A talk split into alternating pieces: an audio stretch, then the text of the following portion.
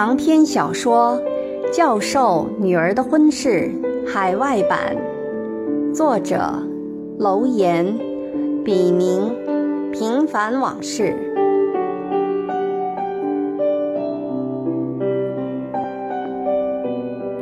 仅以此书献给那些在异国天空下挣扎过、奋斗过、迷茫过、失去过。更收获了的人们，让我们共勉。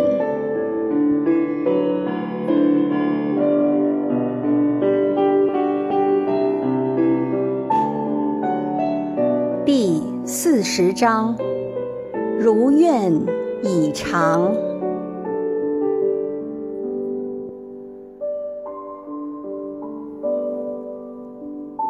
卜算子。看，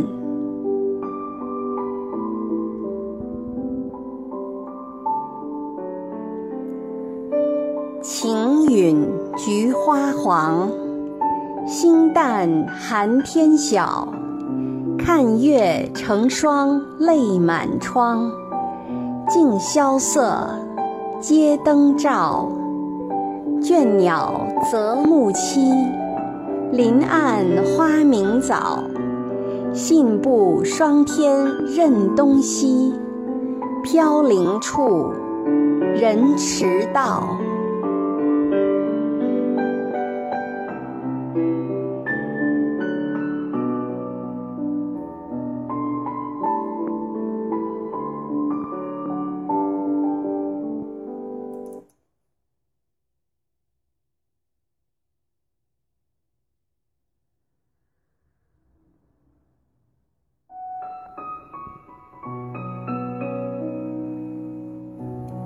野餐会上，吴与杰的短暂重逢，还未及深入，就如昙花一现般的过去了。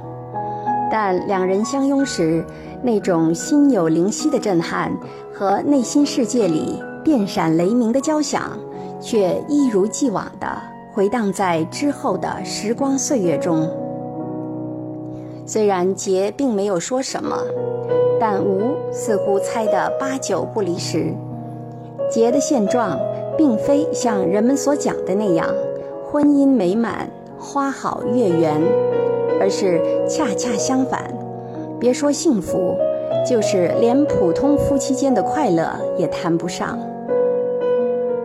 事后，杰那憔悴、忧郁、满是泪痕的面容，总会浮现在吴的眼前，让吴心如刀割。肝肠寸断。他想起自己这么长时间以来，始终都把对感情的一份坚持，化作内心里无望的等待，又散在日常平淡的生活里。而生活的种种压力和现实的客观存在，又让自己选择躲在臆想的海市蜃楼中。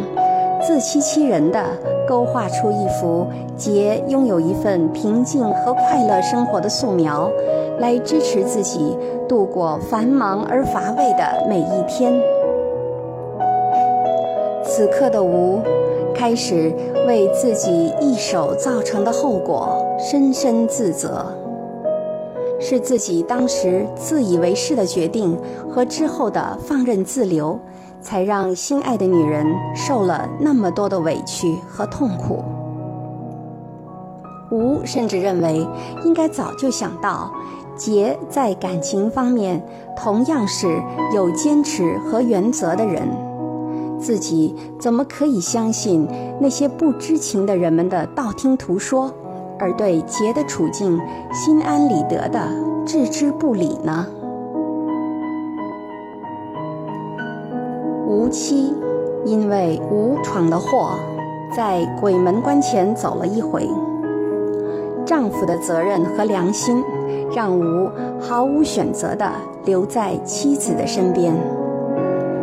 可他们之间的生活和感情，并没有因此而有本质上的改变。他们仍然是同床异梦，更像朋友而非夫妻，而且。两人都刻意对曾经发生的一切避而不谈。这种刻意反倒加速了两人感情淡化的速度。吴变得谨小慎微，很怕妻子想起那对他而言是奇耻大辱的往事而再度蒙羞。单纯的吴妻虽然基本原谅了吴的出轨行为，但此事在他那原本干净的透明的心境上，已经造成了不可挽回的伤痕。每次想起，就仿佛看见那道让他既铭心刻骨又耿耿于怀、尚在滴血的疤痕。因此，夫妻俩表面上虽然依旧相敬如宾，内心却早已不复那种最初的自然、平静和信任了。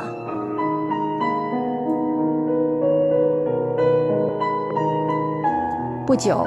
吴妻去外州实习，吴除了打理公司业务外，开始关注起与杰有关的任何信息。当他了解到刘姐和杰的关系不一般时，就主动和刘姐联系。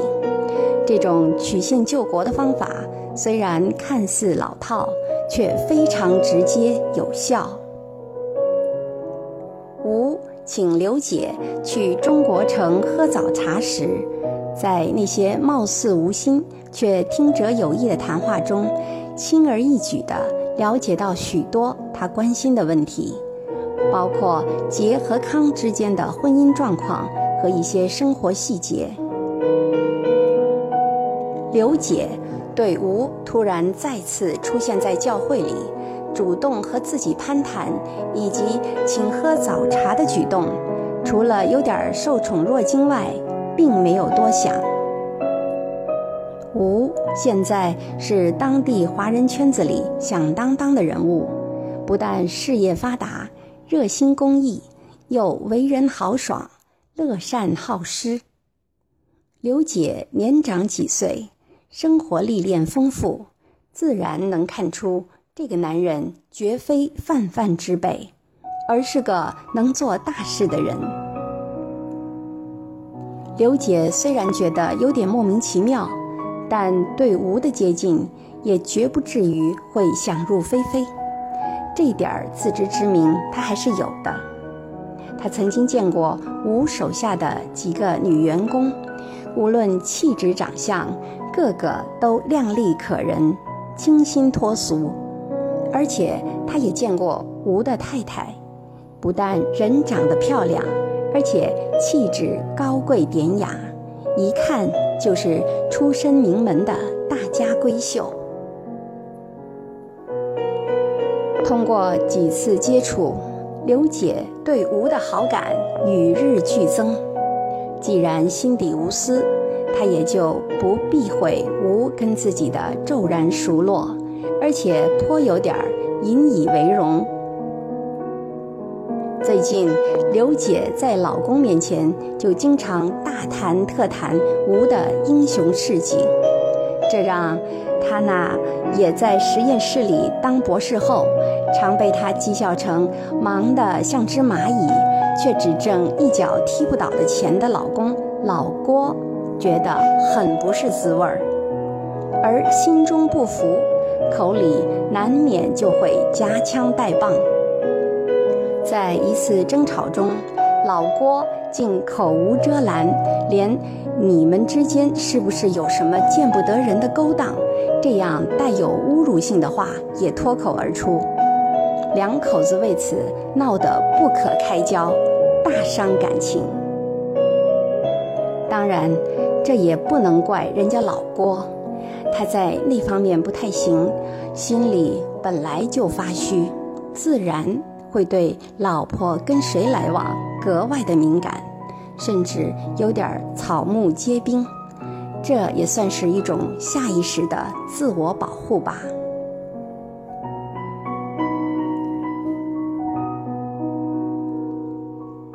在和吴的交谈中，刘姐虽然自诩是杰最亲近的闺蜜，但她对吴和杰的故事却浑然不知，这一点让吴略感意外。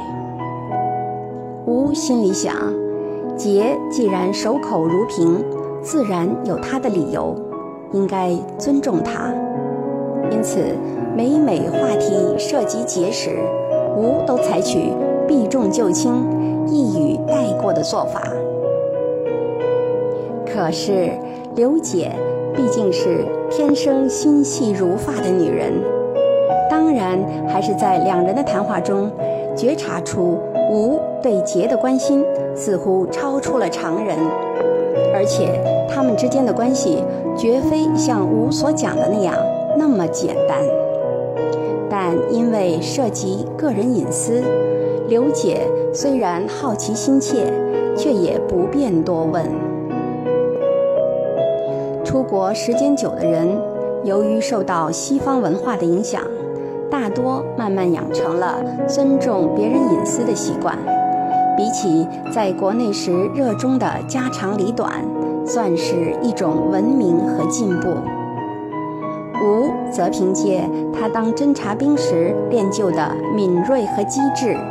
以及他阅人无数的经历，很快从刘姐那里了解到杰和康之间岌岌可危的关系和那处在悬崖边上摇摇欲坠的婚姻现状。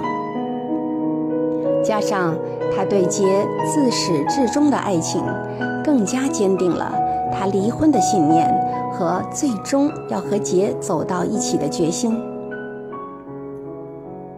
一次，吴七打来电话时，对吴说，在他实习的医院里，一位美国籍来自法国的年轻医生正对他展开浪漫疯狂的追求。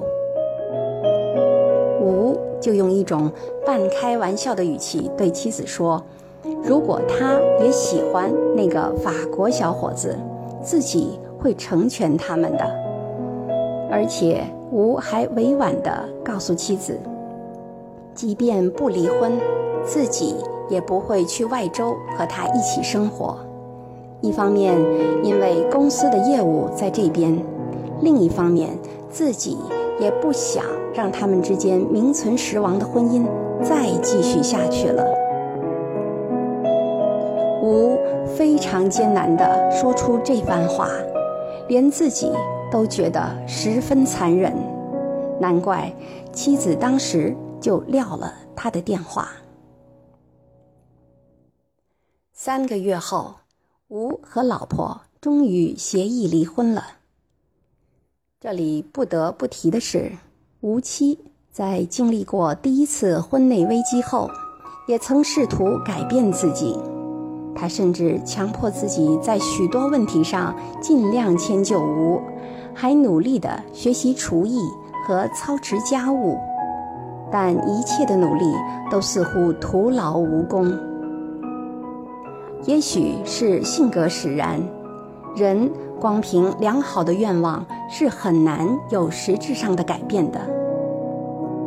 现在吴旧话重提，显然已经酝酿成熟。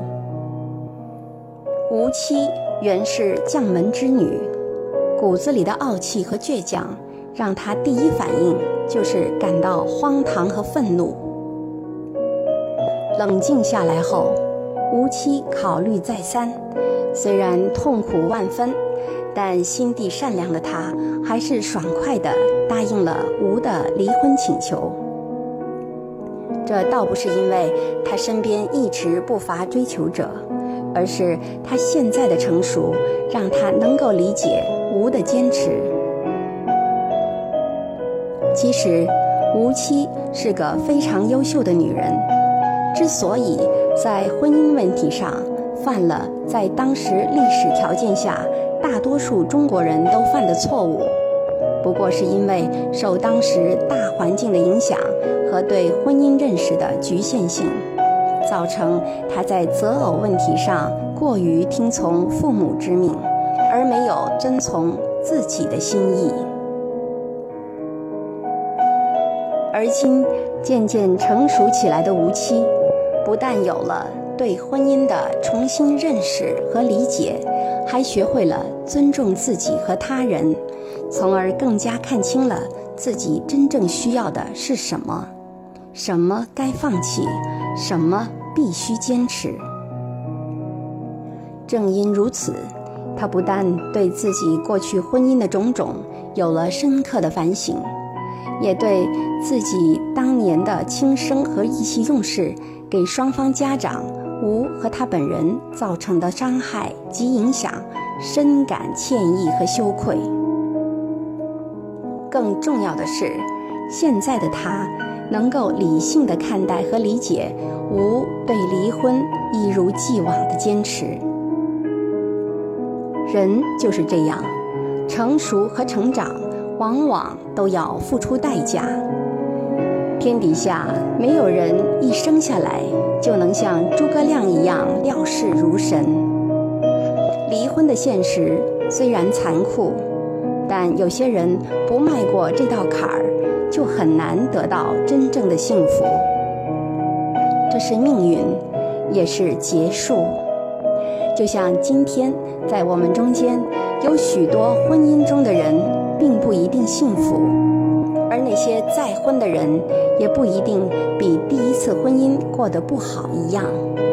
但不破不立却是真理，这非常符合水无常势的自然法则，而人心似水，更加变幻莫测。吴与妻子没有什么财产纠葛。更不涉及孩子的问题。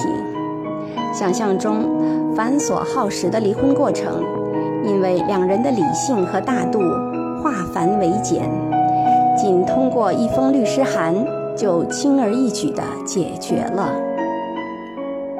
吴妻原本想净身出户，但吴坚决不肯，不但给了他一笔数目不少的钱，还承诺。在他正式做医生之前，只要有任何经济上的问题，比如买房、买车等，他都有义务承担。而且他一再要求律师把这一条款作为离婚的附加条件，放在离婚协议书中。起初，吴妻不肯接受，并认为这是对他能力的一种侮辱和亵渎。但经过律师调解和吴的再三说明与恳求，最后总算默认了。吴拿到离婚证书后，忧喜参半，忧的是前妻是否能尽快适应新的生活，而非重蹈覆辙，出现什么状况；喜的是。自己终于可以名正言顺地追求结了。既然结的婚姻已经名存实亡，那么自己和结生活在一起的愿望就有了盼头。但吴并没有把离婚的消息立即告诉刘杰，他不想给杰压力，而是希望两人的关系能够水到渠成的圆满。他坚信，现在的一切只是黎明前的黑暗，太阳迟早都会出来的。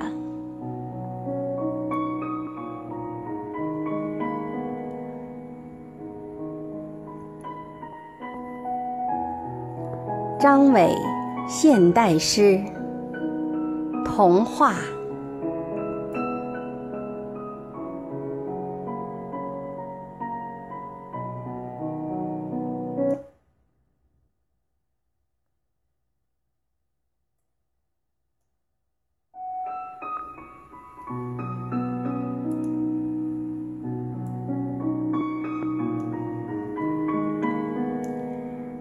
希望，你就是那天边的彩云，让我看到那些被玫瑰般绚丽的辉煌。这应该就是你此刻灿烂的笑。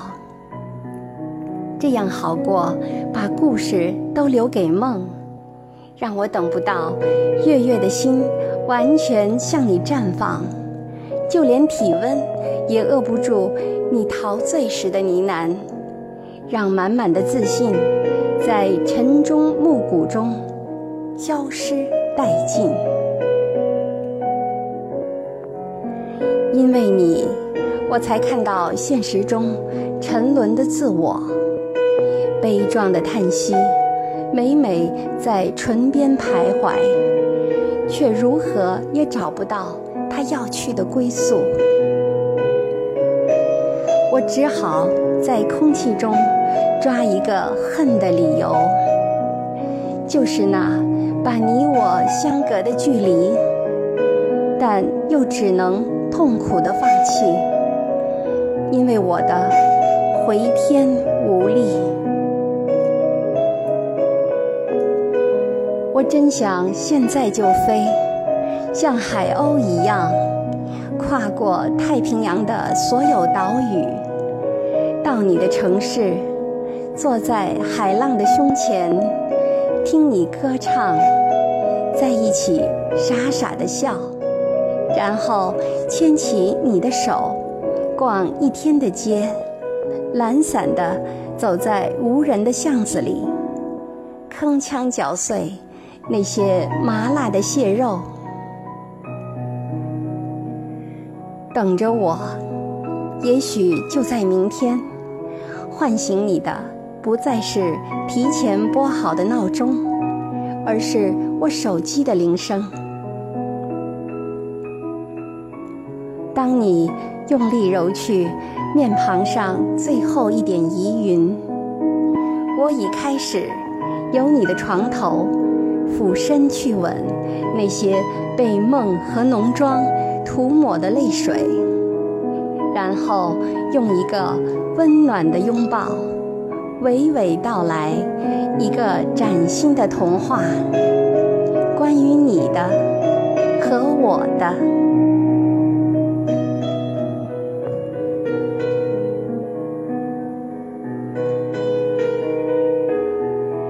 敬请。继续关注《教授女儿的婚事》海外版第四十一章：彷徨无助。